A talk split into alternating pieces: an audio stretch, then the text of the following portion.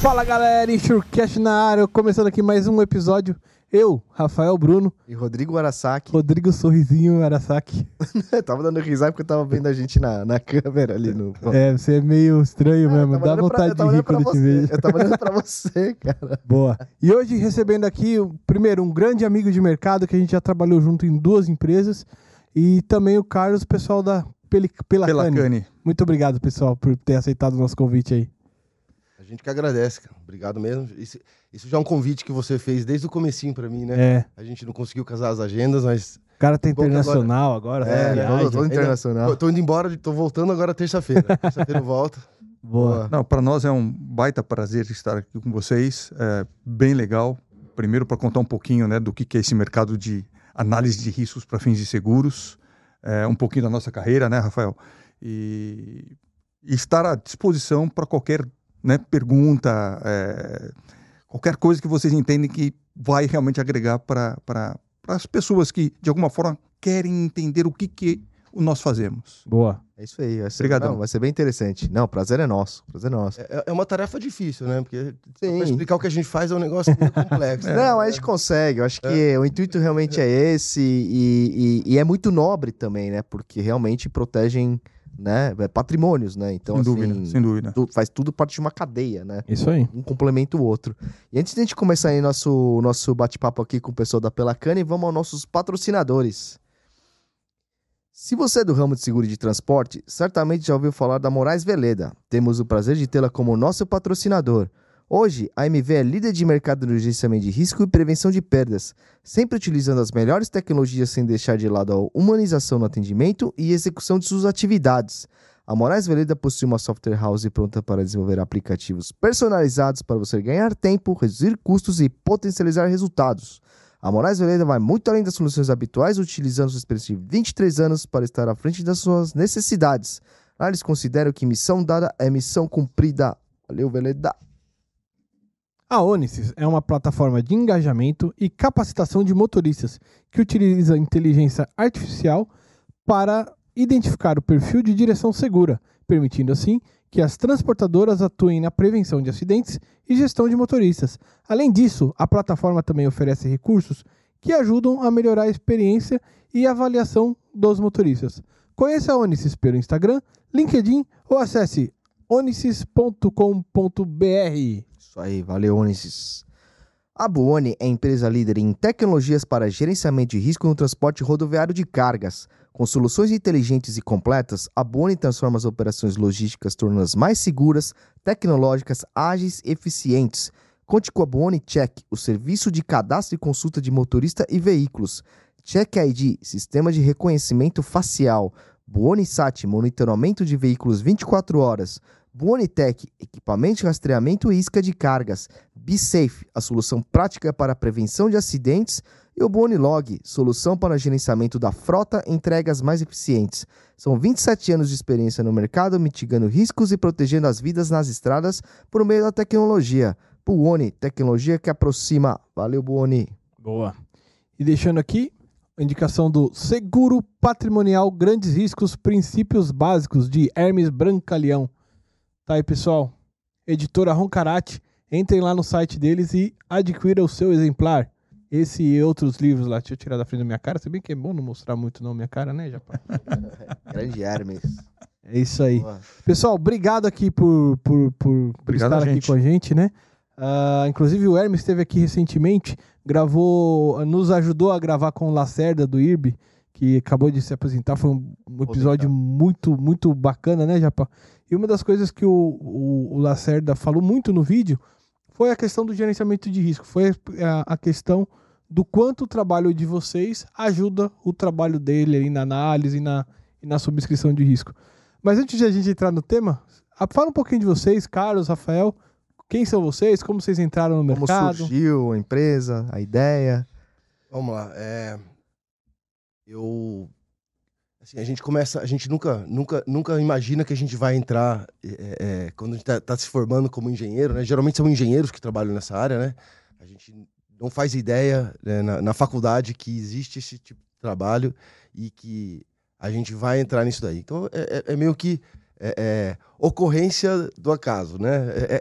É, o acaso. É isso aí. Então, geralmente um, um, um headhunter te identifica com um perfil, né, de, na, na, da, para essa vaga e você se encanta pela oferta ali, né, porque é, é, geralmente, né, é, é, não, como não existe o curso, né, não existe um curso preparatório específico para engenheiros de riscos e prevenção de perdas, né, é, normalmente são as empresas, as próprias seguradoras ou as, as empresas de consultoria que elaboram esse tipo de treinamento. No nosso caso, a gente entrou no mercado através da FM Global. A FM Global tem é, um know-how muito, muito é, é, uma expertise muito grande nessa questão do, do de, de, de, proteção patrimonial, né, de engenharia e proteção patrimonial. E eles pegam pessoas jovens do mercado que não têm conhecimento, que não, eles querem geralmente pessoas sem vícios uhum. no mercado, né, porque você acaba criando uns vícios e treinam, te dão uma imersão ali, você entra, você te, te contrata, você fica trancado dentro da sala por três meses, Legal. treinando só com os binders desse tamanho aí. Caramba. E, e, e, estudando muito, estudando muito, e faz provas, tudo. Aí você viaja para fazer é, é, as provas para você passar para a próxima fase. E treinamento em campo, você acompanha os engenheiros mais sêniores nas visitas. Não, é, é um, é um Nossa, programa. Isso aqui mesmo? Todo, todo, todo lugar do mundo. Ah, todo, tá, todo... o, seu, o seu foi aqui? O, é, a gente começa o treinamento aqui, mas ah. aí a, a IFM junta todos os, os, os, os novos engenheiros. Num, num, eles têm um campo de treinamento em Norwood. Ah, lá, lá, em Massachusetts. Então, eles têm é, é assim, um hotel. Hora, eles têm um hotel onde todo ano junta lá os, os engenheiros que estão se formando. Que legal. E é, é um programa fenomenal. Tipo, eles gastam assim dependem muito, muito mesmo com, com o treinamento dos engenheiros. Eles então, formam. Eles formam. É, é, uma, cara, é uma pós-graduação. Que legal. É uma pós-graduação, tá? Lembrando que o Rafael comentou, né? É, nos Estados Unidos há universidades que formam o Fire Engineer. Aqui no Brasil, basicamente, você forma engenheiro e você vai fazer o quê? Ah, o curso de segurança do trabalho. E dentro desse curso segurança do trabalho, uma pequena porcentagem faz com que esses alunos de engenharia olhem a parte protecional, combate a incêndio, essa parte, mas é muito pouco. Diferente de algumas universidades lá fora, é, eu me lembro que tem uma na Irlanda, nos Estados Unidos, tem alguns países que formam o engenheiro de prevenção de perdas. Né? Portugal o, também o, tem uma faculdade. Por, e aí, aqui no Brasil não tem isso. E aí sim, acredito eu que até atualmente é a principal empresa em termos de treinar pessoas. Tanto que é um celeiro. Né? Se você for ver, o mercado todo acaba tentando buscar engenheiros que foram formados pela FM Global. Que bacana. E você também passou por esse treinamento, Carlos? Hum, sim, é, um pouco diferente, né? Ou seja, uhum. eu, eu entrei no mercado através de uma corretora de seguros é, que já não existe mais, que foi adquirida pela Marsh, que era a Johnson Higgins, né? Uhum. Isso em 93. E, e como o, o, Rafael comentou, né? Ou seja, basicamente quando eu me formo engenheiro, eu vinha com uma, um, um, background bastante técnico, porque eu, eu sou técnico em mecânica fina pela, é, pelo Senai. Né? Eu fiz uma, uma escola maravilhosa, o Senai Suíço, é, quatro anos, e aí entrei na faculdade de engenharia mecânica, comecei a estudar e, bom, me formei e de repente me apareceu um convite para ir trabalhar numa corretora de seguros. Aí você fala, peraí, corretora de seguros? Que, né, que raio eu vou fazer numa corretora de seguros, né? E aí, quando eu fui ver o que, que era de você estar em diferentes indústrias, né? Em semana sim, semana não, ou acabei me apaixonando, porque você acaba enxergando diferentes processos industriais, né? Que você fala, pô, se eu trabalhasse numa empresa automobilística, eu ia ver automóvel não, né? Hoje a gente. Eu, eu praticamente, tirando offshore, tirando petroquímica, porque eu não sou engenheiro químico, de resto, eu, eu acho que já fiz de tudo em termos de indústria. E aí, é, é, o que, que é legal, né? Você chega numa roda de amigos, engenheiros ou não, aí o cara fala um negócio, você fala, não, eu conheço aí assim, assim, assim, não é assim, é, não é. Aí o outro fala assim, não, eu conheço. Aí o cara, pô, mas peraí, você trabalha com o quê? com seguros. Aí o cara te olha ainda, seguros? Não, não pode ser. Você não pode trabalhar com seguros e conhecer. Aí quando você começa a explicar o que você faz, Aí o cara fala, ah, tá explicado. Então você vai no detalhe do processo fabril, para você identificar os riscos e reportar para quem é né, o, o stakeholder principal, no caso uma seguradora. Ah, eu quero saber dos riscos. O cliente, ah, eu quero mitigar os riscos. Então cada um tem né, uma finalidade. Mas basicamente é isso. Isso, como eu falei para vocês anteriormente, são já 30 anos de mercado. Né? Isso foi em 93. E aí, em 94, eu recebo o convite para ir trabalhar na, na, na FM. É, naquela época, a gente tinha algumas semanas aqui no Brasil, acompanhando, entendendo o que, que era o negócio, e pumba, Norwood. Geralmente três semanas de treinamento. Passava, voltava, mais alguns meses aqui no Brasil, pumba, voltava lá, mais três semanas de treinamento. E basicamente é, ele te dá né, o, o treinamento para que você exerça sozinho, porque é uma atividade que você faz sozinho, né, essa atividade nos clientes que são clientes industriais de grandíssimo porte. Uhum. Né? Então, é, eu me recordo muito até de como né, você tem que se posicionar na frente de um diretor industrial, ah, como fazer as perguntas. Esse de detalhe. É, é, do tipo, ah, o cara não aceita uma recomendação, o que, que você tem que fazer Comportamental, né? tem um treinamento comportamental. Pra... Assim. Que da hora, Não, é, é, impressionante. É, é, realmente é muito interessante, é muito interessante. Né? Então, é, eu acho que eu Sim. e o Rafael só temos coisas boas para falar dessa empresa, porque realmente é uma escola. É uma é. escola. Lembra...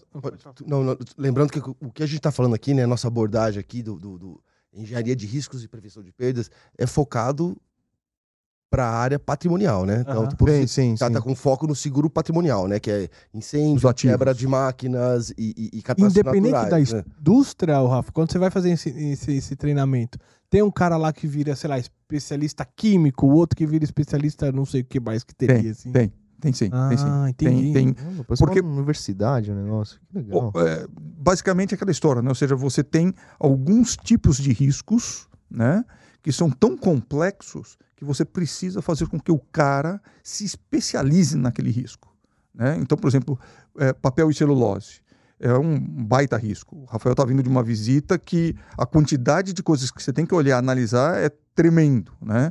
Aí você vai para uma indústria química, aí você, então tem sim essas especializações é, dentro das, das, seguradoras, dentro das corretoras, né? Por exemplo, termoelétricas, essa parte mais de power que o pessoal fala, hum. é, são sempre pessoas que acabam se especializando muito mais por visitar o mesmo tipo de ocupação várias uhum. vezes do que até ter uma formação fora do mercado. É, na, na, prática, né, acaba se adquirindo bastante conhecimento e vivendo nenhuma. várias experiências de clientes diferentes, e, e problemas diferentes. direcionando, né? Você, você pega gosto mais para é... um ramo, você vai se dedicando mais àquilo, você gosta mais, você acaba estudando mais, aí você, você naturalmente a empresa enxerga você, né, com, com opa, esse cara está se despontando aqui, então vamos, vamos especializar aqui, né? Você tem as fases, né? A fase de construção deve ser diferente o risco da fase de operação, enfim. Isso, a gente tem essa análise de greenfield, né? Que a gente fala de analisar o projeto, já, quando o projeto já nasce com a concepção de prevenção de perdas, tipo, é, é, as chances de, de, de, de, você ter um sinistro são, diminuem bastante, né? Aí entra naquela questão do, dos conceitos de HPR, né? Que é o Highly Protected Risk, né? o, o risco altamente protegido. Então tem, tem, esses vários conceitos aí, né? E aí, mas voltando, né? A gente começou a falar da, da, da, da nossa experiência aí. Eu uhum. comecei na, na, FM, fiquei um tempo na FM, depois eu passei. Aí pulei o mercado aí bastante, né? Quando você tendo FM no, no, no currículo, é, como a gente tava falando, né? Tem Muda o. Abre, abre bastante porta. Abre bastante é, porta. É uma escola. O treinamento, porque o treinamento é. É uma escola. É, é uma escola, assim, realmente é, diferenciada, tá? Legal. Não que não tenha bons mercados, outros, outros engenheiros no mercado. Eu já conheço. Itaú. Rafa? O FM foi antes de Itaú? Antes de Itaú, né? A Itaú foi que a gente trabalhou junto em 2011, né? 2012. É, eu assim, fiquei né? de 8 a 14 lá. É, eu trabalhei pra você entender, né? Eu saí da FM e depois fui pra Chubb. Fiquei um tempo na Chubb, depois fui pro Itaú. Ah. Saí do Itaú, fui pra Ace. Aí depois eu, eu, eu, eu, saí do mercado um pouquinho, até abrir minha própria empresa. Tinha, lembro, prestava, lembro. Prestava serviço é, é, é para a própria Chubb, para outras corretoras, mas como, como, como um, um, não, não no nível que é a Pelacane hoje, tá? Uhum. Bem, bem menor. Fazendo aquelas visitinhas mais, mais middle, digamos assim. E aí depois, engraçado, né, que eu passei, ó, Chubb, Ace, Itaú. E aí depois foi, né? Não é mesmo? Isso que eu pensando. Todos, todos os meus colegas de trabalho estão agora tudo Ah, trabalhando. tudo junto tudo, ali. tudo, tudo tudo. junto, é, né? Foi, foi engraçado esse, esse daí. E aí, depois disso, né, eu, eu, eu tava prestando serviço como, como tinha minha Pedroso Engenharia, né? É, um dos meus clientes fortes era a AXA. A AXA é, Corporate Solutions, Uhum. que colegas da própria FM que estavam trabalhando na AXA, como na AXA Matrix, né, na, na época, que era, que, era, que era o braço de consultoria de riscos da, da, da AXA, muito forte também, tá? O- outro, outro, outro, outra seguradora que investe bastante em treinamento e, Uhum. e na formação de, engenhe- de engenheiros também. Três colegas que trabalhavam na FM comigo, entramos juntos, estavam trabalhando na, Ah, na Matrix. tá bom. E aí, como eles me conheciam, me contrataram como prestador de serviço. Aí depois surgiu uma vaga e eu entrei Então. em 2016, entrei para trabalhar como engenheiro de riscos da própria AXA, atendendo né, as demandas da subscrição. E fiquei seis, sete anos na, na, na AXA. E aí o pessoal da Pelacane aí vinha me... Já vinha me temperando já há algum tempo, né? E eu, Sim, sim. agora não é hora, agora não é hora. Mas foi, foi tudo no tempo certo, tá? É, aí agora já tem um ano que eu tô aqui com, com pela Cane. Sem dúvida. E ano que passou muito rápido, assim, a gente. é, nesse um ano eu, eu, eu, assim, cresci muito assim, profissionalmente. é, ampliei muito meu, meu- minha abrangência territorial, né? Porque eu tô morando nos Estados Unidos agora. E com isso eu tô tentando atender, né? A, a, a, a ideia é que atenda logisticamente, né? a- a- o o que vale mais a pena logisticamente. Uhum. Ainda não tá. be- Né? Eu ainda tenho passado muito tempo aqui no Brasil, mas é, a ideia é atender Estados Unidos, que tá, tá aumentando muito, e ali América Central, né? E, e- e norte da América do Sul. Uhum. Né? Que a viagem ali da, da, da Flórida fica, fica tranquilo. E aí, tamo aí nessa, né? Tamo aí nessa. Boa. Boa, boa. E você, Carlos, como é que foi essa ideia de montar a empresa? Como chegou nisso? Então, é, depois que eu saí da, da- Na verdade, me convidaram para voltar para o mercado de corretagem Uhum. né, é, em 90, finalzinho de 98. E aí eu permaneci numa grande corretora, a Marche, né, até 2014. E aí, aquela história, né, é, carreira, momento de vida e tal, é, eu decidi é, sair, né, é, confesso que não tinha, né, muita clareza o que, que eu iria fazer é, dali para frente. E aí conversei com várias pessoas no mercado, com pessoas que trabalhavam é, em diferentes áreas, muitos amigos da, da, da, da FM da minha época, né? O- na época o, o, o presidente da Munich Re aqui no Brasil, o, Rodrigo, seu xará, é, é, e fui conversando com as pessoas.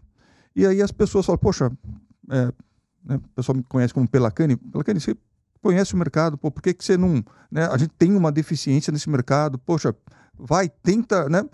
E aí comecei a conversar com umas pessoas, e, e, eh, em especial com a minha sócia, a, a Ivana, a nossa sócia, né? Ah, e a Ivana vinha com um background muito bom de projetos e gestão ainda durante a obra. E aí, o que nós realmente já tínhamos identificado há algum tempo era que esse processo, desde lá do cara botar no papel o projeto até botar a indústria para funcionar, a gente via que gestão de riscos não era tão bem, gestão de riscos patrimoniais, como Claro, bem falou o claro. Rafael, Sim. não era tão bem vista no papel. E a gente sabe que quando você faz os seus inputs no papel, é muito mais barato. Né? Imagina você chegar numa indústria, já está tudo pronto, e você coisas, falar, né? aqui está errado. É. Então, a gente sentia que o mercado não tinha esta capacidade, essa competência. E aí, quando nós montamos a, a, a Pelacane Gestão de Riscos, a ideia era justamente tentar atender numa amplitude muito maior. Aquele cara botando a informação no papel, já recebendo os inputs, indo para a construção e instalação e recebendo esta gestão que, que, que a Ivana faz muito bem, né? Para depois a gente continuar na mitigação de riscos. Legal. Então, a ideia foi essa, basicamente, né? Já ajudar na Sacada. concepção, né? É, É, é. e tem coisas É isso aí. simples, tem coisas É isso aí. simples que na concepção, é, tipo, localização, na defini- definição do layout, né? De como, onde você vai colocar os prédios, né? Por exemplo. Ou algum tanque de líquidos inflamáveis. As distâncias. de- Às, ve- às vezes, por causa de cinco metrinhos a mais que tem ali a sobra de espaço, você resolveu o risco. Você, você tá, você tá, né? E, e depois que construiu, você fala, É. constrói uma parede, corta fogo Não, aí. ou, sacada aí. Não, cara, são coisinhas simples que a gente Ah. consegue, consegue. Torre de resfriamento. Vocês devem escutar que toda hora tá pegando fogo alguma torre de resfriamento, né? Uhum. E aí, na indústria, eles colocam torre de resfriamento tudo colado uma na outra. Se você tem uma distância de 6, 7 metros, esta propagação de incêndio já fica muito menos provável. O, o Carlos, um amigo meu me ligou aqui e perguntou o que, que é torre de Boa pergunta, É, boa não, pergunta. Não, bom, pra quem não, É, não conhece, é, tá- vai estar assistindo a gente, é bom, To- bom torre de resfriamento nada mais é do que um processo que você precisa de uma refrigeração, a água entra numa temperatura alta e sai Aham. com um pouco menos de temperatura. Entendi. Então entendi. são aquelas torres que você vê que basicamente é fibra eh, por fora, né? Eh, geralmente na cor verde, não, não vou falar o fabricante, mas na, na cor verde. Hum. E o recheio dela, a parte interna, Uma colmeia interna, né? a como é interna, é puro plástico. Ah. Então quando você tem uma torre de resfriamento em manutenção, para ela ter um problema e um incêndio, é bem mais fácil do que ela em funcionamento. Então, Aham. uma torre de resfriamento é, é um equipamento para refrigeração, né? Combustível. E aí, como eu estava falando, ou seja, se você tem elas coladas uma na outra, você pode Uma- perder toda a refrigeração da sua fábrica, né? E muitas vezes o processo ele é totalmente dependente Dependendo desse, daquilo. dessa refrigeração. Entendi. Entendi. E, e- e isso tem, tem- tem um. Tem um é, é uma coisa que a gente fala, né? Interessante. Nas visitas para alguns clientes, para todos os clientes que têm isso, né? Às vezes não enxergam isso. Cara, mas qual que é o Como risco? pegar fogo, uma Como coisa que está com o água? negócio, vi- negócio só tem. negócio vive molhado. Eu ia te perguntar O negócio isso. vive como molhado, pegar fogo? negócio vive molhado, né? Depois entendi. É, não, mas é na- na- geralmente é na área É. de manutenção. Na hora de- tem, o, tem um motor em cima da, da, da, da- da torre, né? Um motor elétrico, aí às vezes é- é- a estrutura é, corrói, né? Porque tá, tá, tá molhando constantemente, aí o cara vai fazer um trabalho de corte solda ali, né? Que a gente tra- o tra- trabalha quente, né? Que a gente chama. Então, são, que é- Não, é pu- puta sacada de vocês na, na concepção do projeto já falou, mano, então já que vai ter isso, faz É dessa a melhor hora, eu diria, pra procurar vocês. até. Não, e é Exato. muito barato, né? Ou seja, quando você faz essa intervenção ainda no papel. Imagine, como o Rafael falou, porra, botar uma parede corta-fogo aqui, né? Que é uma divisão entre as torres de resfriamento ou qualquer outro risco. Porque a torre de resfriamento é um dos exemplos. E isso você pode replicar para vários outros tipos de riscos. Aham. né? Então, é aquele negócio, tudo bem, né? Você precisa, de alguma forma, conhecer muito bem esse projeto, então a interação com o cliente é fundamental, Hum. porque ele tem que te explicar exatamente o que, que vai ser aquela, é, é, aquela indústria dele para você também, né? Mas é, é muito interessante. E aí surgiu, né, em 2015, a, a, a nossa empresa e a gente vem atendendo o mercado segura, segurador, né? Ah, por meio de seguradoras nacionais e internacionais, alguns parceiros que nós temos, que é aquela questão que o Rafael estava falando, né, de a pessoa sair lá de Nova York, sair lá de Miami para vir fazer uma visita aqui em São Paulo, aí tem que pegar um voo até Porto Alegre. Eh, Então, a gente acaba, de alguma forma, representando essas empresas, fazendo as análises de riscos para eles. Emitimos os relatórios em inglês, né, Uhum. ou em português, às vezes em espanhol, e eles fazem toda a subscrição do risco né, em cima desses relatórios.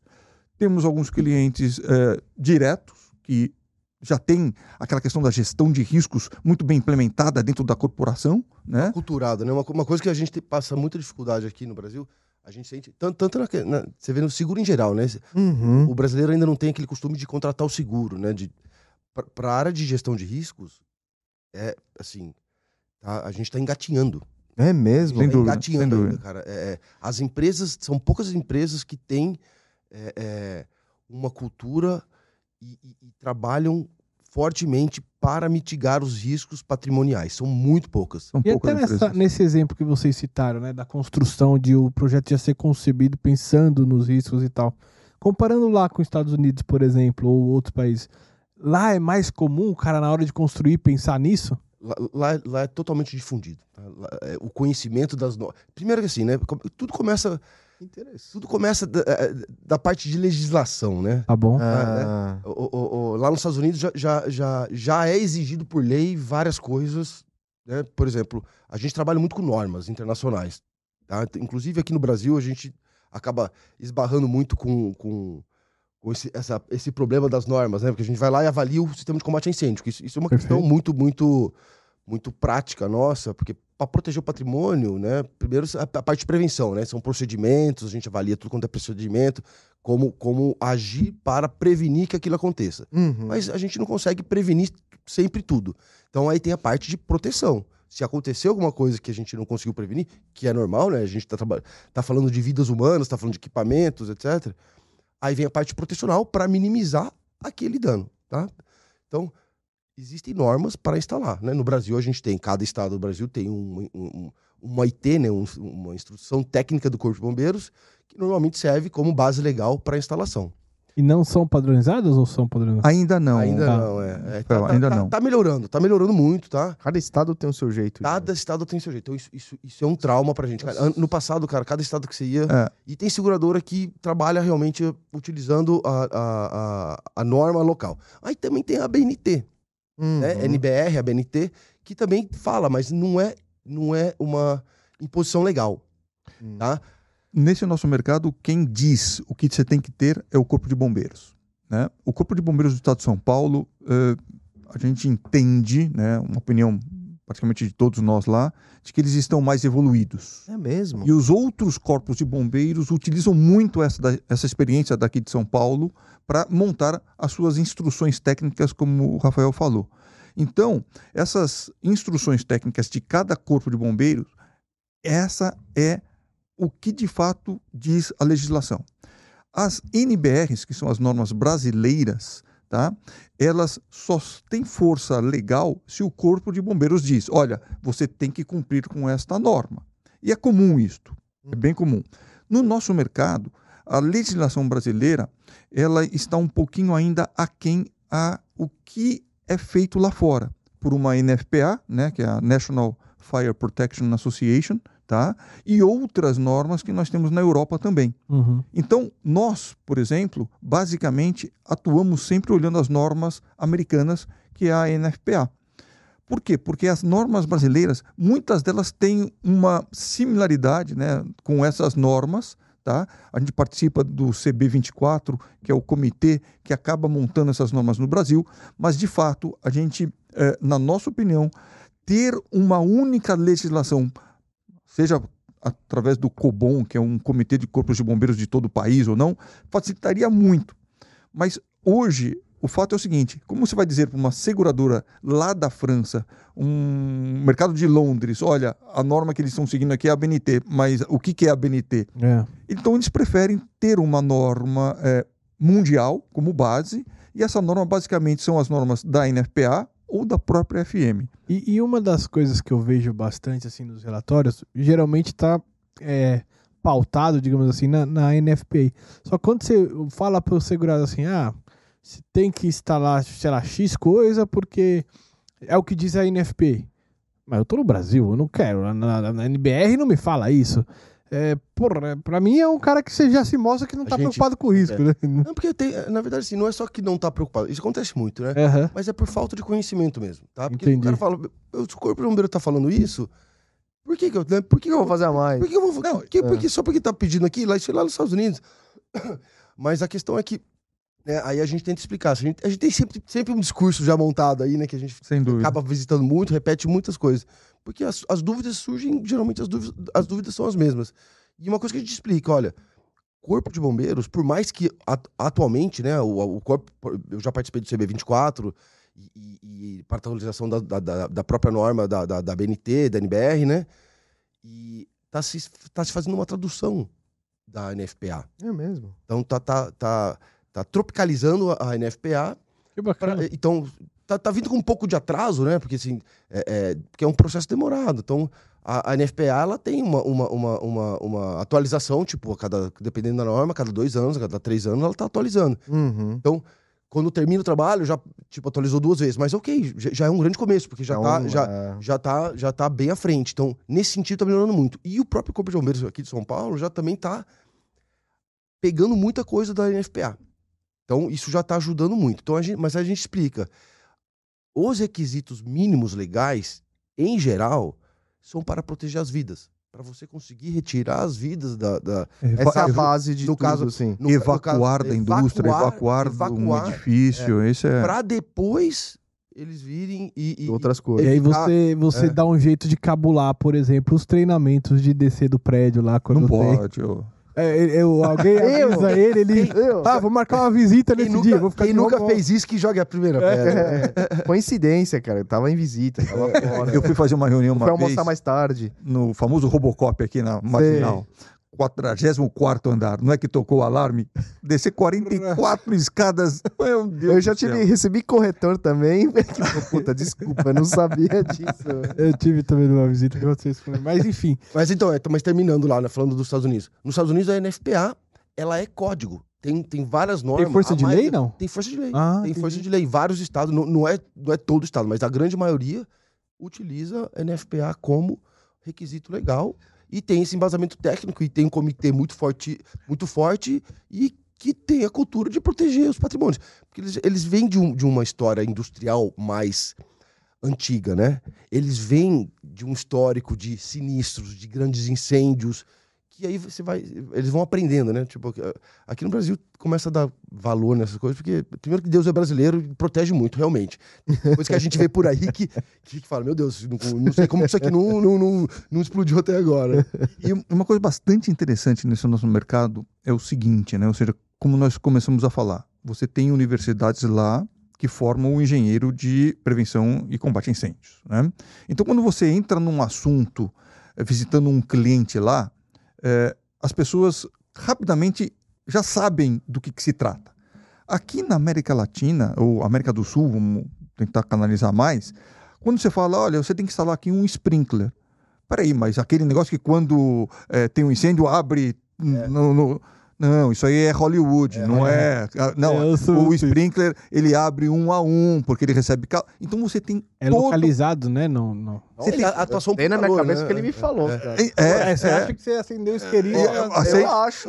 Vocês- deviam colocar o videozinho aí depois, fazer um, fazer um recorte, mostrar no como é que é em Hollywood e como é que funciona Você de tem um verdade. pra mandar pra gente? Tem, Ah, tem. manda, manda, manda pra mim lá. Vou, Manda- ma- vou mandar, vou, vou- eu vou passar pra você os dois. Como Jura? que é Hollywood e como que é o de verdade. Jura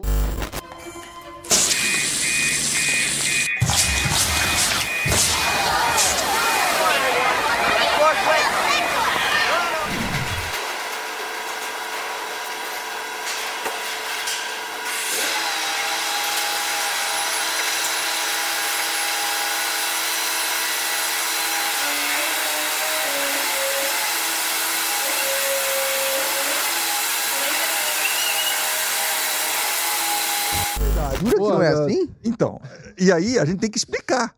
Porque a maioria dos nossos clientes, quando você fala, não, você tá louco, eu não vou colocar aquilo que vai molhar todo o meu depósito. Não. E aí, de novo, né, nós temos muito mais essa característica de explicar, né, de praticamente ser o professor de alguns aspectos que lá nos Estados Unidos, na Europa, você não precisa disso. Então, geralmente, é o que a gente fala muito, né? Você visitar uma indústria, né?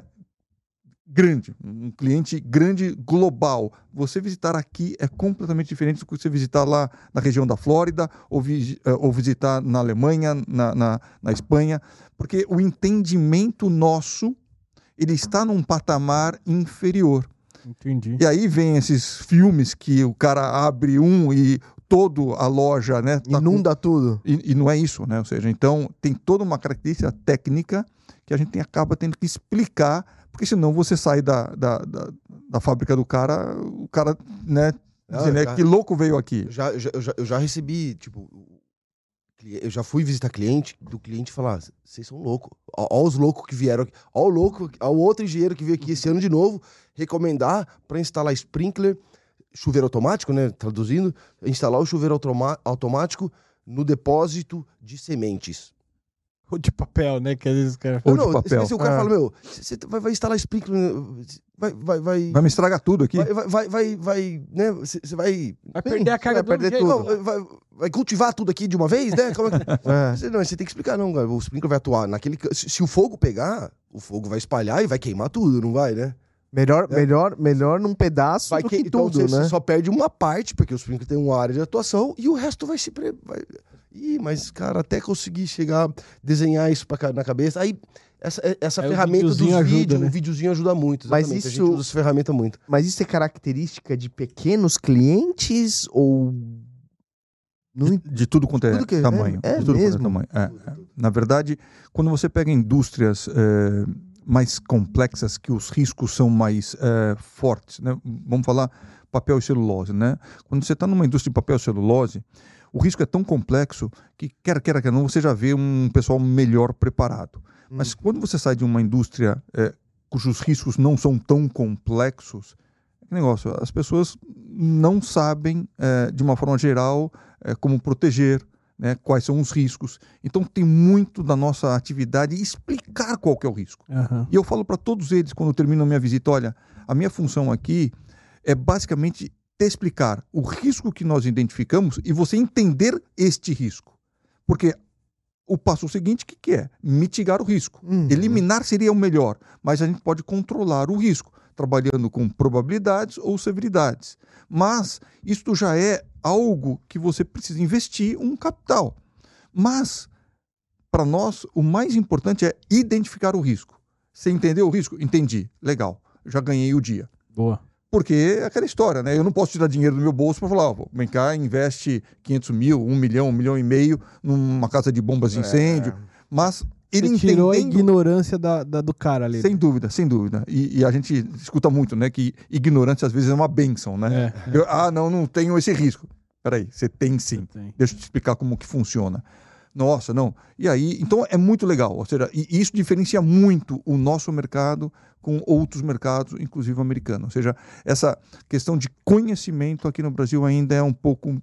E se eu quiser estudar uma NFPA, tem cursos aqui já disponíveis, alguma coisa do tipo?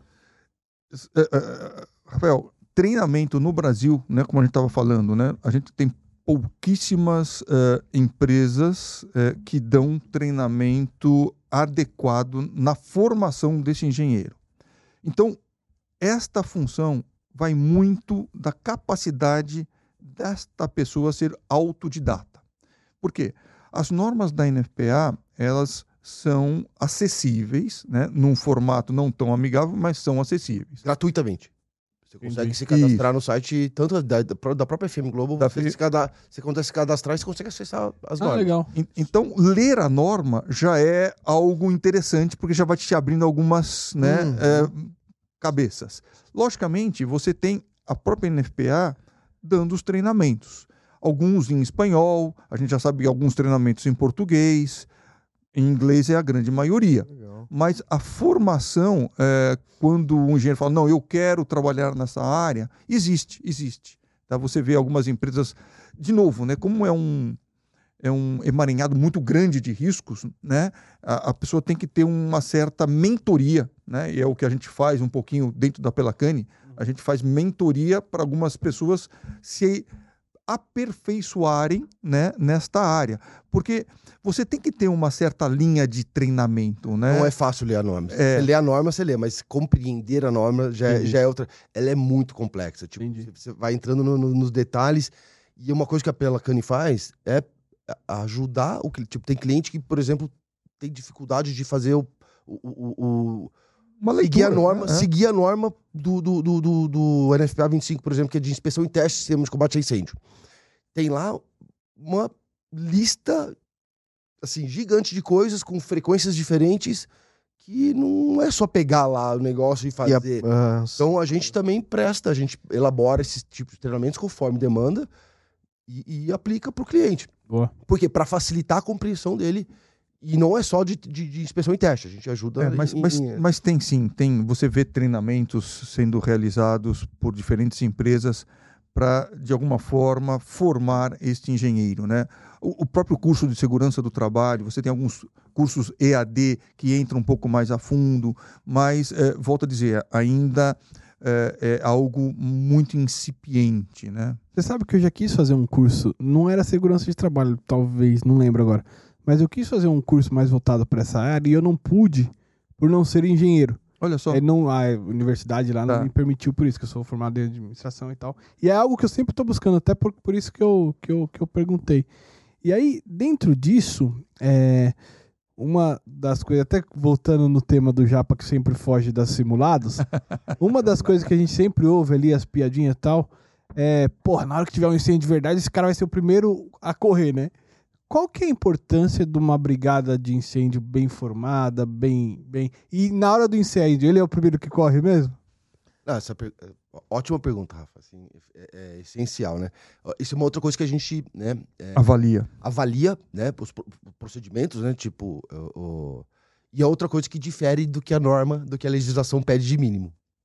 Tá? Então, basicamente, né? Você tem lá as funções básicas, Uhum. é, o líder, coordenador de brigada, tal, tal, tal, tal, tal, que a norma pede. Então, primeiro é a questão da formação da brigada. né? Você tem que formar a brigada e treinar a brigada.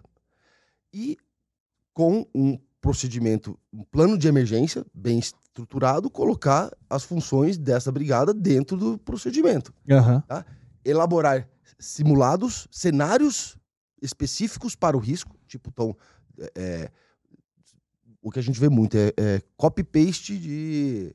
né, desculpa, co- copiar e colar, né? Mania de falar em termos em inglês. Copiar e colar, né, o cara pega na internet lá e é, é o, é o padrão, um plano de emergência padrão. tá? E, e- e o cara não especifica, não faz os cenários específicos e não, não treina essa brigada com os cenários específicos. Uhum. Aonde é que tem o maior risco de incêndio aqui? Tem risco de explosão? Onde que vai ser isso? Então, é desenhar cenário e treinar. Gases Então, Ah. Ah, Então, e aí, além dessas funções, a. NFPA, a NFPA tem, considera algumas outras funções cruciais para montar essa, essa, essa brigada, que é o que a gente acaba recomendando bastante. Né? Tem, tem um operador de bomba, operador de válvulas, é o, é o notificador do corpo de bombeiro, aí de, São a gente- pessoas da própria empresa que estão E- treinadas para. são, pra que são fazer da isso. formação da brigada. E elas recebem treinamento para aquilo, aquilo está descrito dentro do procedimento.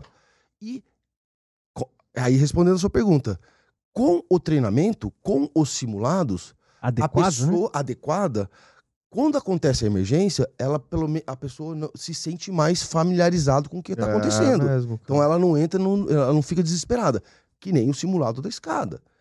O simulado da escada, o, te- o- treinamento de evacuação é para quando acontecer o negócio de verdade, para diminuir o pânico, pelo menos. Boa. Tá?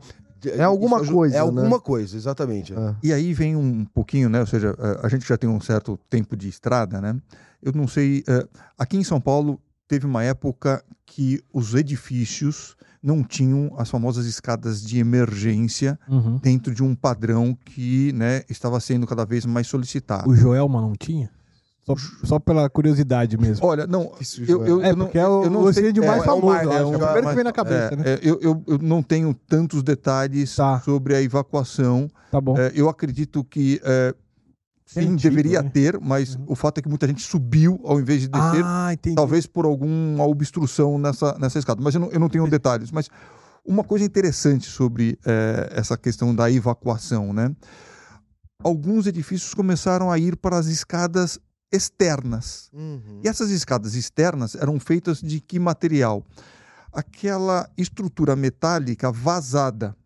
Então, imagine você, tipo um escrito. Não, na- não, não por esse lado, Ah, tá. Rafael, mas pelo lado da. Ah, o que, que eu tenho nesse edifício? Eu tenho um escritório de contabilidade, eu tenho um Ah. escritório de advocacia, onde as mulheres vêm com o quê? Com salto Ah, Então, nossa, é verdade. Quantas vezes eu escutava do Corpo de Bombeiros falando, pô, mas peraí, como que as pessoas vão evacuar com. E aí vem uma série de imposições que vão saindo, né? Mas é, é um fato in- interessantíssimo. Ou seja, como que você evacua Verdade. mulheres que estão usando salto É. por uma escada desse tipo? E prédios residenciais nos Estados Unidos tem muito isso ainda, né? Esse escadinho. Essas escadas é, filme, metálicas. É. Não, fazendo analogia com o Splink, isso é coisa de filme. Não, mas tem, eu Mas vi tem, lá. eu sei, sei, né? Agora eu zoando. vi bastante lá. Caraca. Mas é- é- é muito- tem muita coisa assim que você, você, você vai aprendendo, né? E vai aplicando, que é muito legal, muito legal. E deixa eu perguntar pra vocês, é, quando vocês fazem, vocês vão fazer essa consultoria, vocês são contratados, ou a seguradora é, é, é, pede para que vocês façam, vamos lá, a gente falou de pequenas, médias e grandes indústrias, empresas, né? Pegar uma média, por exemplo, Existe um cara de risco, é obrigatório, tem para cada tipo de empresa um, um especialista em, em- em gestão de segurança, assim, ou não? Um Às vezes, funcionário? ou às vezes vocês vão falar com o dono da empresa, ou o cara, o advogado, ou o, o, o, o- o contábil da empresa. Como que é Com isso? 30 anos de. Você pega de tudo. Você pega o dono, você pega o especialista, você pega de tudo. Mas, basicamente, essa função dentro das indústrias, falando de indústrias, né, que, é, que é o nosso principal foco, né, geralmente é um engenheiro de segurança do trabalho. Todas Ah. têm esses grandes ou não?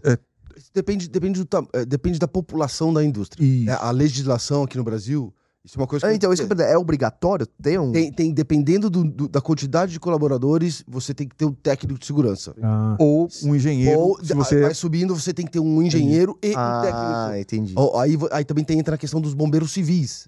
Né? É do bombeiro profissional. Às vezes você tem que. Você tem, é obrigatório, dependendo do risco, dependendo da ocupação, de tem você ter- formação de bombeiro civil ou é o cara que foi militar e vira não, civil? tem formação, Tem informação, de tem be- Ah, bombeiro civil. Qualquer pessoa poderia se candidatar, talvez, a ser um Só- bombeiro Só civil. fazer o Sim, treinamento. fazer o curso, Passar no curso, logicamente, né? ter sim. aptidão física, né? É. Porque não é. Não posso eu, então, né, cara? Você, Tá fortinho, cara. Você consegue sim. Ô, cara, deixa eu te perguntar uma coisa. Ah, dentro, de novo, dentro dessa concepção da, da- Desculpa, dentro da consultoria, dentro da concepção e tal, como é que entra o ISO painel nessa história? Tipo, tem diferentes tipos? Tem, tem ISO painel bom? Não tem? Como é que funciona? É Porque eu vejo que a, que a galera tem muito medo aí, né? E, e o que, que é isso? Então vamos É, lá. Boa, o É. que é isso? Que tá. Ótima pergunta. É. A gente fala, a gente esquece. Fala que é a gente- natural, é, mas. a gente esquece que a gente tá falando para um público em geral. né? Exato. Vamos lá. Talvez até um passo antes, né? Quando a gente eh, recebe eh, uma demanda de uma seguradora, né? O que, que ela busca através do nosso trabalho? Ela busca tirar uma fotografia desta indústria para fins de subscrição. né? Então, alguém, ou melhor, o subscritor vai lá e taxa, né? põe uma tarifa nesta indústria. Né? E quando nós somos, de alguma forma, contratados para fazer a nossa análise de riscos, o que, que eles querem saber é o que a gente chama de COPE, né? que é uma descrição da construção, da ocupação, da proteção e da exposição. Nós fazemos algumas estimativas de perdas que compõem né, eh, este cenário, tá? e algumas análises da parte de riscos da natureza que entram em exposição. Uhum. Quando você fala de construção, entra exatamente o que você abordou. Isopainel. Isopainel nada mais é do que um painel de natureza metálica com um recheio de origem plástica, Também chamado de painel sanduíche. Né? ou Ah. painel E sanduíche. Você tem. É, é um, nada mais é um Sanduíche. um sanduíche. Metal, Você metal, o negócio Metal, metal e, E o recheio. recheio. do recheio. Isso, É um isolante termo, termoacústico, geralmente. isto. E aí você tem diferentes recheios. Tem recheios com comportamento melhor Contra em um incêndio. incêndio, né? E aqueles piores, né? Então, por exemplo, lã de rocha, que é um material mineral. Uhum. O comportamento dele é ótimo, ou seja, ele não propaga, tá? Ah, é? Como um eh, isopor ou poliestireno, que é o nome dele técnico, né? Mas é um isopor. Só construir com tudo com isso aí. Ah, então. Era isso que eu ia te perguntar. Qual que é mais comum dos hoje se Aí tá. Não, Não, você- isopor, porque assim, pelo custo, né? Ah, tem uma, custo. uma questão É, de custo, o é. custo varia muito, né? E detalhe, eles têm diferentes eh, vai, condições eh, de comportamento à parte térmica, que é o mais importante. Então, a gente brinca muito, ou seja, se você for construir uma câmara fria, né, para guardar lá congelados, se você fosse construir com um material menos eh, em termos térmicos, né, a parede ia ficar algo ah, muito grande. Então você vai para elementos que têm uma condição mai, melhor e você vai diminuindo essa, né? E aí você chega numa parede normal de 20 centímetros, né? Alguma coisa desse tipo. Só que o material que está lá dentro, ele eh, geralmente ele tem uma natureza plástica combustível. E aí você tem que botar aditivos, tem que mudar o material. Então tem diferentes classes de painéis sanduíche ou isopainel, tá? Que tem comportamento melhor ou pior para fins de incêndio. E aí você entra com outras características, né? Você coloca uma chapa metálica mais grossa, você coloca uma proteção por sprinklers, então você começa a fazer com que se algo ocorrer, você ataca na severidade, entrando com os sistemas de combate automáticos, chuveiros automáticos, essa questão. E ele, ele existe basicamente, ele foi é, inventado, vamos dizer assim, pensando nessa indústria do congelado mesmo, para te dar mais conforto térmico Ac- e, e Térmico também e para- acústico. É, né? é, ou seja, sim, sim é, agora, de novo, né, ou seja, quer queira, quer não, é, um dos grandes problemas da nossa, da nossa área é esse advento do plástico. Uhum. né? Então, é, quando você entrava numa indústria automobilística e entrava num, num depósito dos componentes, a grande maioria eram componentes metálicos. Né? Uhum. E aí, o sistema de sprinklers que era instalado para proteger este depósito tinha que proteger muito pouco de material de embalagem. E aí começa o advento plástico, e aí o que, que vai acontecendo? Eu vou precisar jogar mais água. Então, hoje, quando você entra eh, num, num depósito de uma indústria automobilística, você tem muito plástico.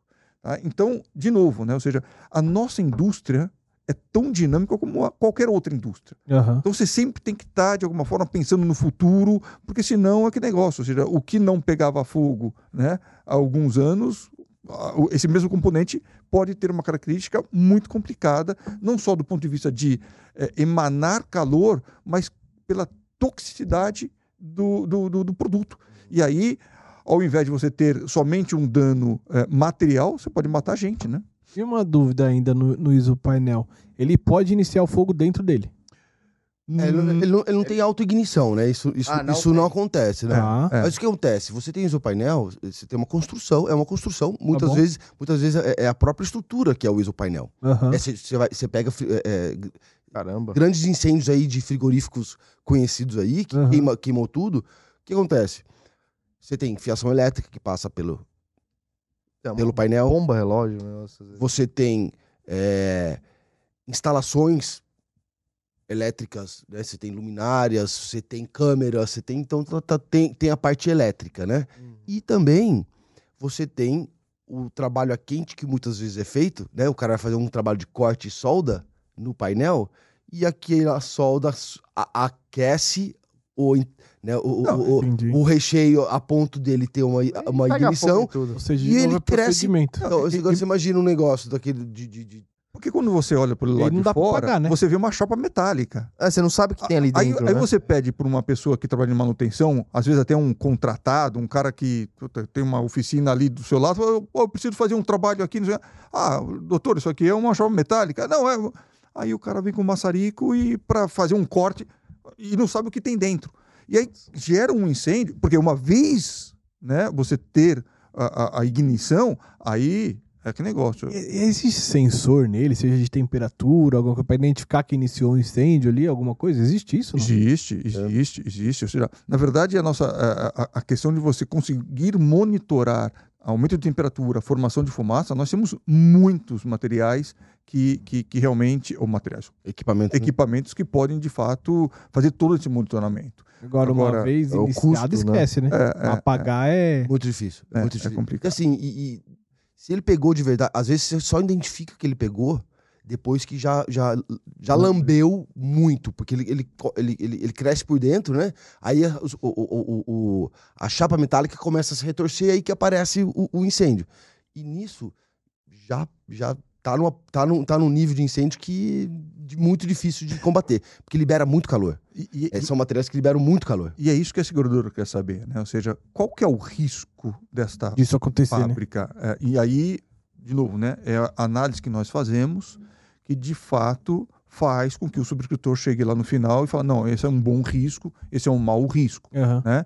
E, e- e esse nosso mercado, é, posso dizer que muito da, da- da- minha carreira, a gente passou pelo mercado soft. Eu não sei se em transporte vocês têm essa mesma definição de soft e hard, Sim, né? Tem, é Então, soft a vida interna. é, então, e, e- e agora, de uns anos para cá, é um mercado mais hard, é um mercado que está, né? E Sim. aí isso faz com que a análise de risco seja mais Muito. importante ainda, Ah, né? Porque quando o mercado é soft, para você mandar um engenheiro que tem toda uma especialidade para fazer uma visita, gera um custo. Só que a competitividade era tão grande que qualquer coisa que você pudesse salvar dinheiro, você Agora não, agora com o mercado hard, né, que nós estamos aí Hum, eh, já há alguns anos, sim. a nossa atividade ela passa a ser quase que essencial.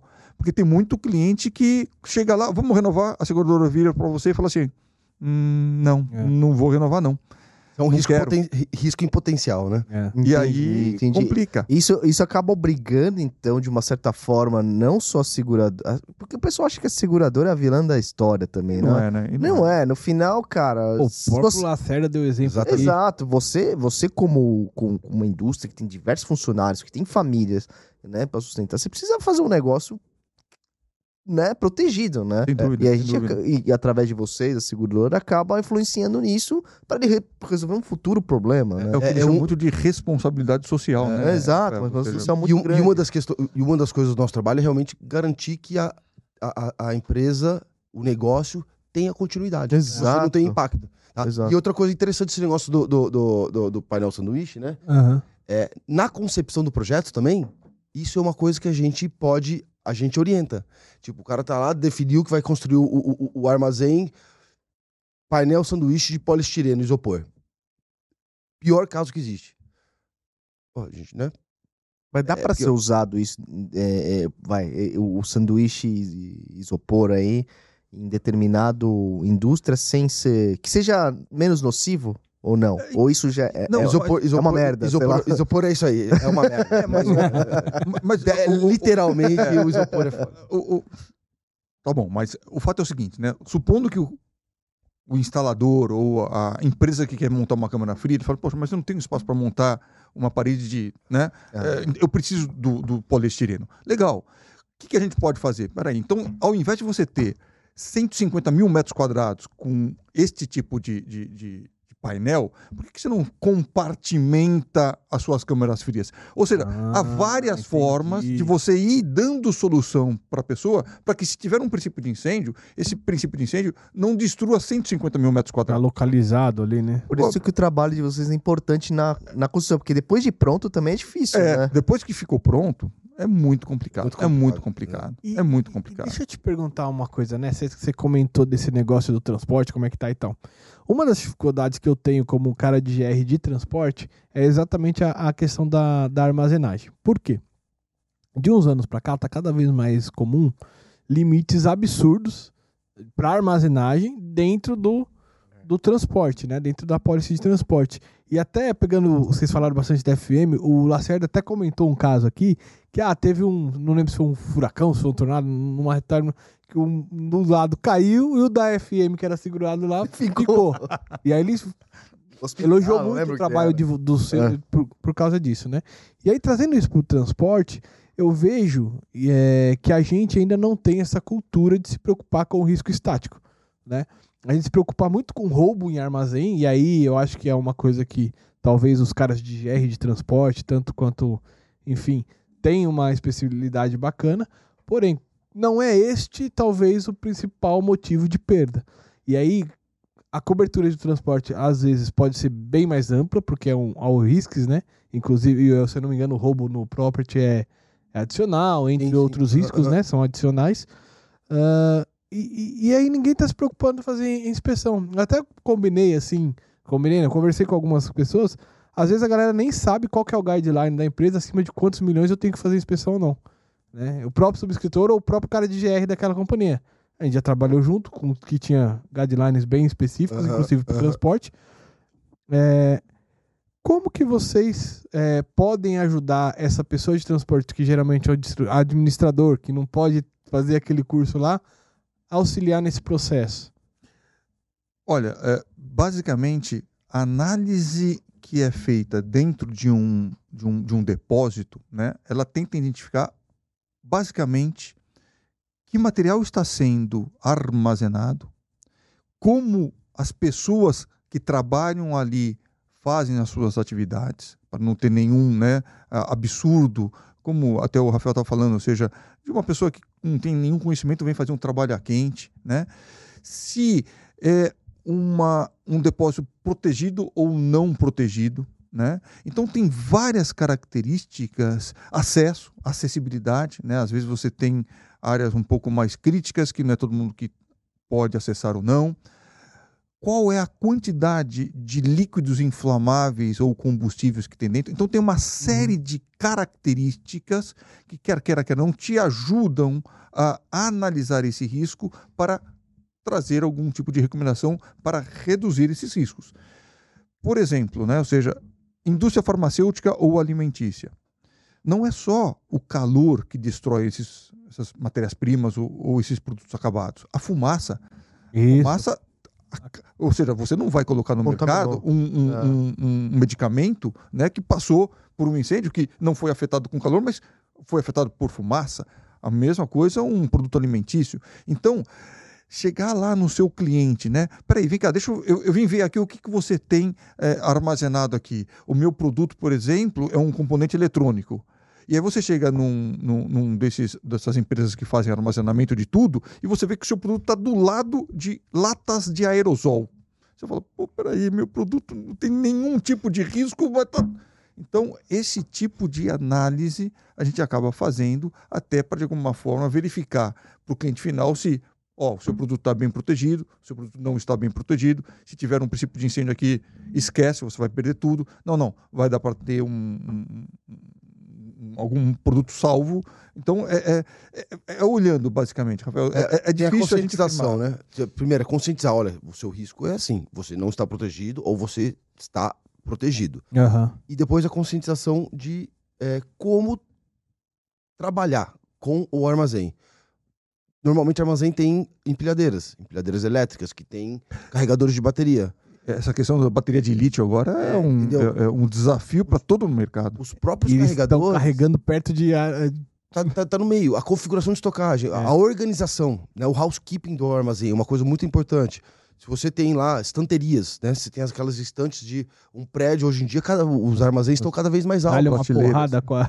Entendeu? Empilhadeira tem, a, tem, essa questão, a gente verifica isso também, a questão do, do impacto da empilhadeira. Mas um dos maiores riscos que tem dentro de, de armazém é a questão do, do, do, do, da bancada ou da própria estação, dependendo da quantidade, da própria estação de carregamento de baterias da empilhadeira. Uhum. Aquilo, você pode ter liberação de hidrogênio. é pode... o pior risco hoje dentro de um armazém, Rafa? É, acho que para é, é que assim, o pior, o pior risco é a própria carga de incêndio. Tá. Isso, tá, isso, isso que é o que o, o a grande preocupação do armazém, né? Uhum. Você não tem processos muito. Né? Às vezes você tem um processinho ou outro lá dentro, mas o grande risco é a grande concentração de material combustível no dentro do mesmo prédio. Por que, que não pode botar pallet um em cima do outro? A perder de vista ali. Que vira fogueira se pegar fogo. Ah. É, é, São João. É. São João é. é. Mas ele, ele por si só, assim, o que que, o que que gera um risco de incêndio nele? O que que gera ignição de incêndio ali? É... Você está falando de pallet vazios. Tá é, tem, é, existe combustão isso, espontânea para isso? Não, não. Não, não, não, não, não. Mas é, o que acontece, né? Ele tem, ele tem facilidade de ignição. Tá bom. Porque você tem é, é, um material combustível, madeira ou plástico, né? Que tem bastante é, ar no meio, né? Tá bom. Então, se você tem um trabalho quente que a fagulha voou lá e fica em estado latente, entendi, entendi. ele vai. Depois que ele começou, vira estopim mesmo. Aí esquece. Esquece. E a liberação de calor disso é muito difícil proteger essas coisas. Então a gente tem essa recomendação de boas práticas de armazenagem. Não deixar material no, no, nos corredores entre as estanterias, porque o incêndio de uma estante pode passar para outra e virar um negócio catastrófico, porque o sistema de combate a incêndio sprinkler é dimensionado para proteger aquela aquela área aquela carga combustível específica. Uhum. Se ele passa de um rack para o outro, de, um, de uma estante para outra, já perdeu o controle, vai sobretaxar o sistema. Aí, pallet vazio, isso é um grande problema que tem. Né? Então, o ideal é pallet vazio é fora do prédio, dependendo da quantidade, é de 15 a 20 metros distante do prédio. Entendi. Ah, porque aquilo pega fogo fácil, se pegou fogo, ele vai liberar muito calor, muita fumaça, e geralmente é muito, é, é, não, e, é muito difícil de proteger, né? E, e, é, e, tem exemplo disso, eu acho. Não, na verdade, quando você fala, todo mundo fala, pô, não pode ter pallet né, é, empilhado aqui dentro. Então, é, é, tá muito ligado com o formato do, do, do, do pallet, né? Porque o pallet, ele não é um bloco de madeira maciço ele tem todo o fluxo de ar em volta uh, dele e por dentro dele que facilita muito o incêndio. A área né? de contato, a área de contato é, é, é grande. Se, né? se, você pegar uma, uma, um, um, bloco de madeira né, uh, e ter o mesmo formato com pallets, você vai perceber que o consumo dessa madeira como pallet, ele vai ser muito mais rápido do que aquele blocão É de, de madeira.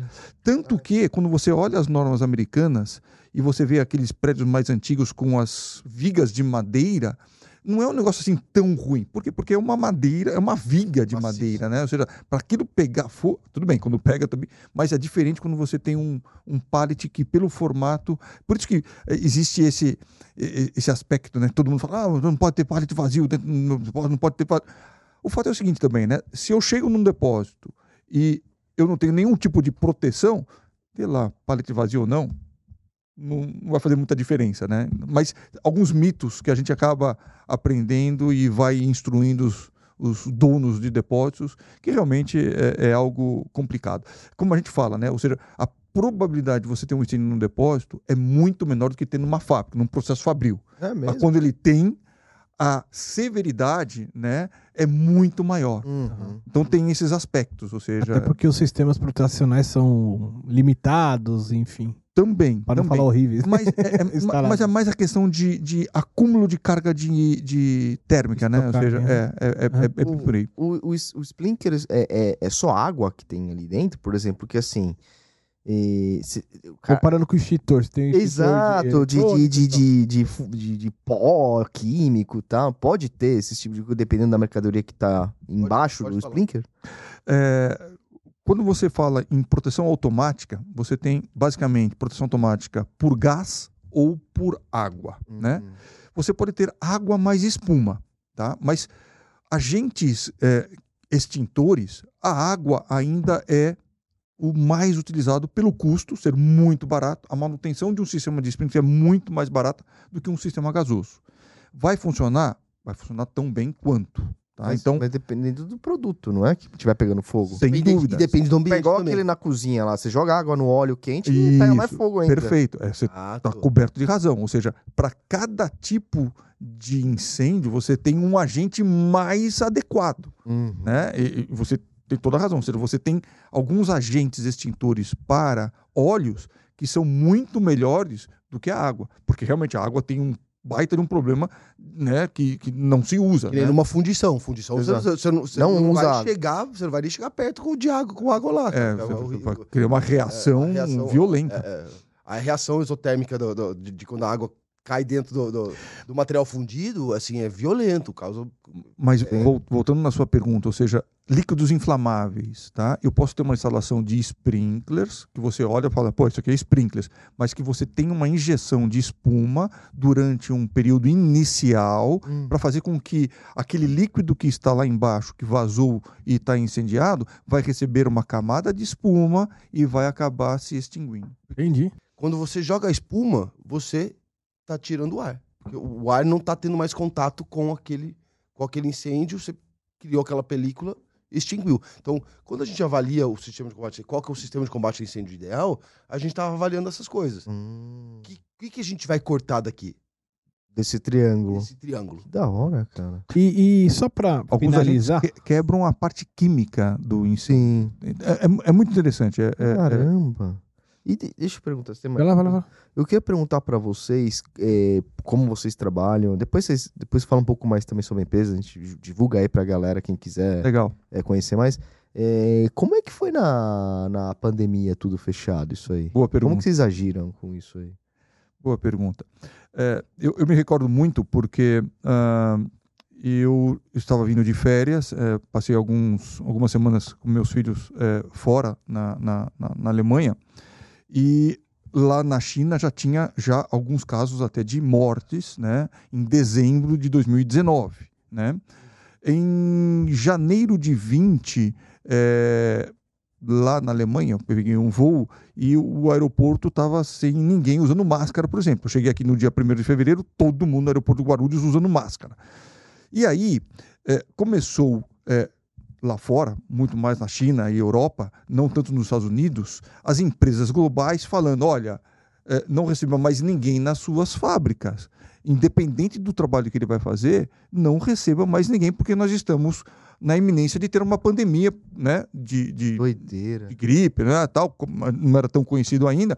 E aí, eh, eu me recordo, eh, Rodrigo, que basicamente em fevereiro ainda nós fizemos algumas atividades de visitas E aí, como nós trabalhamos muito para clientes internacionais, Uhum. eles já vinham falando: olha, não receba, não receba, não receba. Então começou: cancela, cancela, cancela, cancela, cancela. Eu sei que a partir de março de 2020, todas as visitas para análise de riscos já estavam basicamente, ou seja, é, é, extintas naquele momento. E aí, é, eu me recordo que nós basicamente fizemos uma ou outra visita até novembro. Uhum. E aí, a partir de novembro, nós começamos a fazer algumas visitas, mesmo porque as empresas que eram nossos clientes acabaram criando regras, ninguém viaja aqui, mas, né, como vocês são prestadores de serviços, né, vocês estão viajando, não estão viajando, e nós viajamos. Né? Agora, interessante que começou aí a- as tais visitas eh, Virtuais. as remotas, né? Uhum. É, e aí eu confesso que eu fiz algumas, não sei se o Rafael também fez, acredito que sim. Bastante, bastante.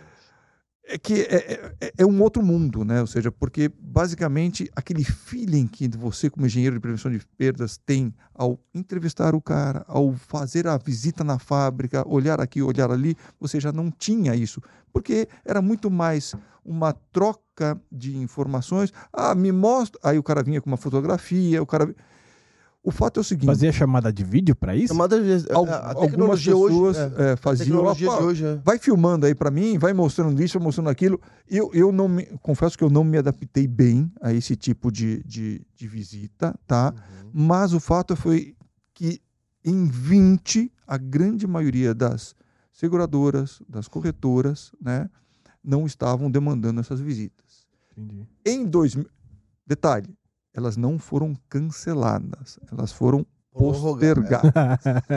Imagine veio- como foi- um backlog de vida. É, imagina como foi o nosso 2021, nosso 2022, agora 2023 que a gente está colocando a casa em ordem, porque Cara, é porque acumulou tudo. muita visita, muita visita. E é visita, é relatório, é, é- é intenso o trabalho, né? Não, e tinha, e tinha coisas que, já, que, que o cliente já estava tava num, num trabalho de, de, de, de, né, de melhoria. Ele estava no meio da instalação de, de, de- dos- do, do, do, do, do, do sistema de combate a incêndio dele. Ele estava no meio da implantação de um, um processo novo, etc. Então isso aí ficou tudo, tudo meio que com- complicado. Mas a, a questão da, da, da, da inspeção virtual, ela veio assim, é, é, foi, foi uma coisa interessante.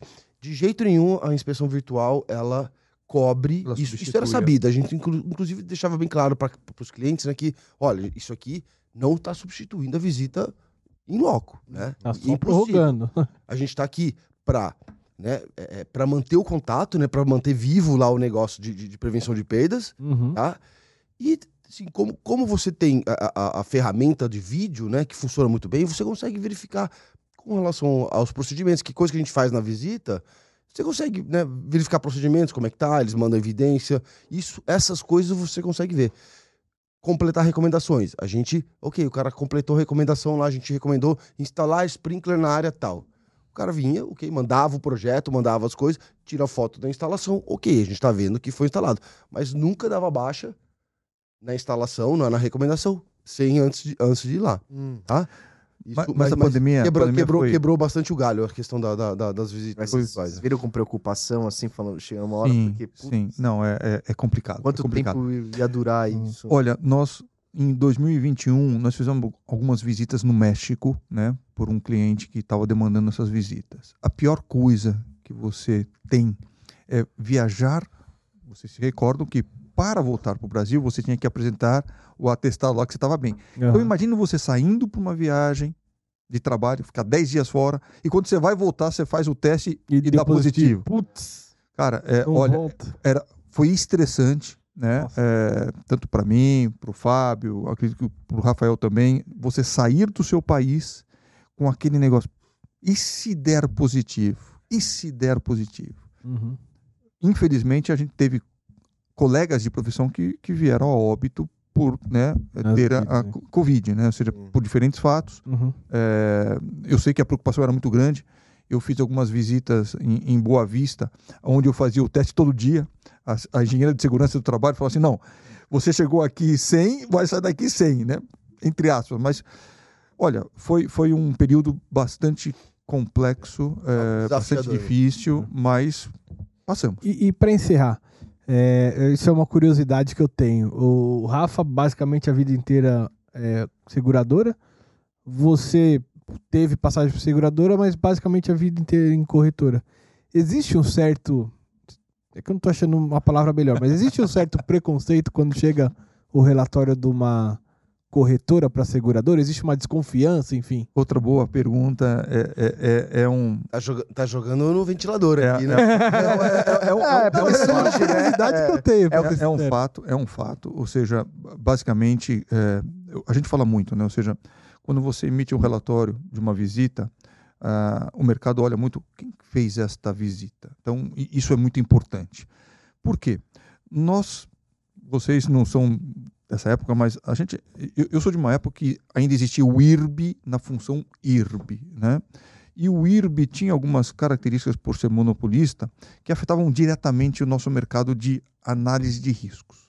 E aí o mercado segurador, né, de alguma forma, olhava a corretora de um prisma aonde, bom, esse cara não vai me dizer todas as verdades daquele cliente e eu posso estar contratando, né, um, ou dando um seguro para uma pessoa, para uma entidade que não é tão boa em riscos assim. É, o fato é o seguinte: é, quando né, grandes corretoras olham para isso, né, tecnicamente não, não, acontece isso. Porque tecnicamente, quer queira, quer não, se você coloca uma coisa para uma seguradora que claramente não é se acontece alguma coisa, você tem uma responsabilidade por trás disso. Perfeito, é um Renault ali pesado. Sem dúvida. então, quando você fala das grandes corretoras, né, é, é, isso já ficou praticamente no passado, né? Uhum. Ou seja, de você, de alguma forma, poxa, não acredito neste relatório porque está sendo feito pela corretora. Tá bom. Não, não, não vejo mais isto, né? Lógico, né? o corretor ele quer de alguma forma vender o seguro, Florida, um bom seguro, para o, o, cliente dele. Tá? Só que é o seguinte: a pessoa que está lá fazendo esse trabalho, ele tem que fazer esse trabalho técnico. É isso. Né? É, a gente não pode esconder as coisas. Tá? O que a gente costuma geralmente é, dizer no mercado é que, poxa, se eu posso falar positivamente bem dos pontos positivos do cliente, eu vou falar. E isso. E tem que falar, né? Tem que falar. E isso, às vezes, quando você vê alguns relatórios, os relatórios são muito mais. Vai, do, olham muito mais o ponto negativo do que o ponto positivo. Hum. E isso realmente joga contra, né? Uhum. A, a, aquele, aquela, aquela indústria, aquele cliente. Então, o que, que a gente geralmente coloca internamente e para as pessoas que de alguma forma nos escutam é: olha, eu vou falar bem das coisas boas e eu tenho que te dar recomendações para as coisas que não estejam tão boas. Né? Eu não posso chegar com um relatório é, nosso dentro de uma seguradora e o cara manda um engenheiro dele e, pô, peraí, tudo que está escrito aqui, não... ou seja, qual é a credibilidade, credibilidade no dia seguinte? Perfeito. Então, as corretoras hoje têm essa preocupação da credibilidade, as áreas técnicas das corretoras. Legal. Então, a gente acha que, poxa, uma corretora de porte, uma corretora que tem essa capacidade, não vai ficar falando coisa que não é simplesmente para vender o seguro. Boa. Boa. Isso aí. É... Obrigado, viu, Carlos? Não. Obrigado, Rafael. Pô, foi um papo de muito Nossa. aprendizado, assim. Para mim, sensacional. Uma hora e vinte aí. É... Caramba, passou? Quem, Rapidão, né? Quem quiser entrar em contato com vocês, como que é, Carlos? E, e a... Olha, acho que a, a, melhor forma ainda é, é, via web, né? Ou seja, é www.pelacane.com você consegue. Lá tem os contatos? É, né? nos, nos, contatar, né? Hoje nós estamos ali na região de Campinas, né? Nosso escritório é, é em Valinhos, né? É uma região ali ah, fantástica, fantástica. Só que aquele negócio, né? Pra gente, um bom aeroporto é o que a gente precisa. A gente tem Viracopos ali, é, tranquilo. Mandou bem. É. Mas acho que www.pelacane.com a gente é acessado talvez da forma mais fácil. Show de show. bola, show de bola. Pô, se eu, eu construir uma casa, eu vou contratar você pra olhar tudo, velho. E, eu, e obrigado. casa que ele vai construir, hein? Olha, ah, é, olha não, não, mas nada broderagem. A gente pode atender. mas muito obrigado, eu que agradeço, né, o Rafael, até pelo convite que me fez. É, puta, eu vim acompanhando algumas entrevistas de vocês, show, adorei. Eu volto a dizer, né, a do Takahashi foi fantástica. Estava é, acompanhando a, aqui a, a, anterior, a nossa, também muito legal, muito legal. Parabéns pelo trabalho de vocês. Eu acho que é, levar a um público, né, assuntos associados a seguros é, é muito legal, muito legal. É bem, Parabéns. Foi bem Parabéns gostoso mesmo. Obrigado. A gente que agradece vocês porque é, isso não, não aconteceria sem os convidados e vocês trazendo todo o know-how de vocês, né? Eu acho que isso foi, foi, foi bem bacana. Obrigado é, mesmo. É, mas assim, vocês conseguem deixar a gente bem tranquilo, né? Tipo, sim, é um, sim. Realmente se torna um bate-papo bem agradável. É. Como se estivesse na mesa do bar, batendo um, tom, tomando uma cerveja. Só faltou a cervejinha hoje aqui, né? Próxima vez, né? Porque colocar na caneca. Né? É, exato. A mas, gente assim, tinha no começo, mas a galera não... acho tava, tava, tava com receio ainda. Tomar uma aí. Eu, eu, eu ia tomar. Boa. Boa. Pessoal, sempre lembrando, Insurecast, projeto pessoal meu e do Rodrigo, nada que falamos aqui tem a ver com as empresas que a gente trabalha ou que eventualmente já tenhamos trabalhado. É isso aí, galera. Não deixe de compartilhar esse vídeo, deixar aquele like, é, se inscrever no canal principalmente. E é isso aí. Uh, tamo junto. LinkedIn.